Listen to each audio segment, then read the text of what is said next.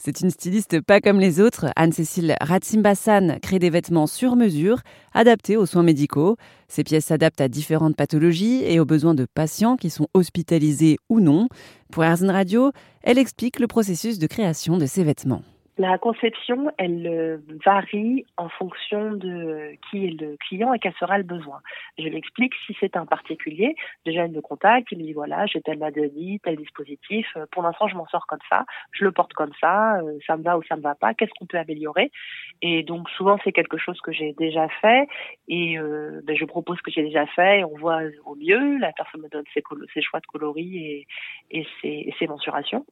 Et quand c'est quelque chose que je n'ai jamais fait, j'ai recours aux soignants euh, des, hôpitaux dans le service en, en particulier, enfin service qui concernera la maladie, pour bien connaître les tenants, les aboutissants de cette maladie, les manipulations, etc. Et si un soignant n'est pas dispo, en ce cas-là, j'ai recours à une association de patients qui me décrit le, qui me décrit le besoin. Quand c'est quelque chose que j'ai jamais fait, il faut que ça se rapproche de quelque chose que je connaisse, ou bien sinon, il faut que ça débute sur un prototype, parce que je vends jamais quelque chose que j'ai, dont j'ai pas eu un retour euh, affirmatif.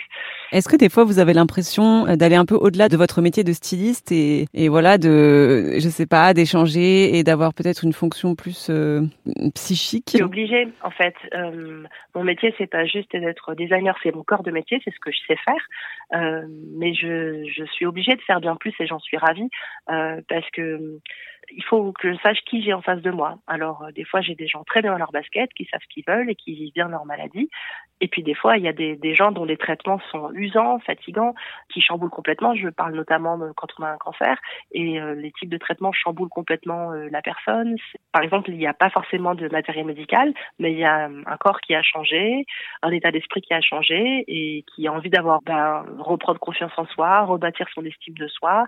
Et donc, on, on parle vêtements. Des fois, ça n'aboutit pas à un vêtement fabriqué, mais peu importe. On regarde comment, via le vêtement, on peut, on peut se redonner un peu des outils de confiance en soi. Pour en savoir plus sur le travail de la styliste médicale Anne-Cécile Ratzimbassan, rendez-vous sur erzen.fr.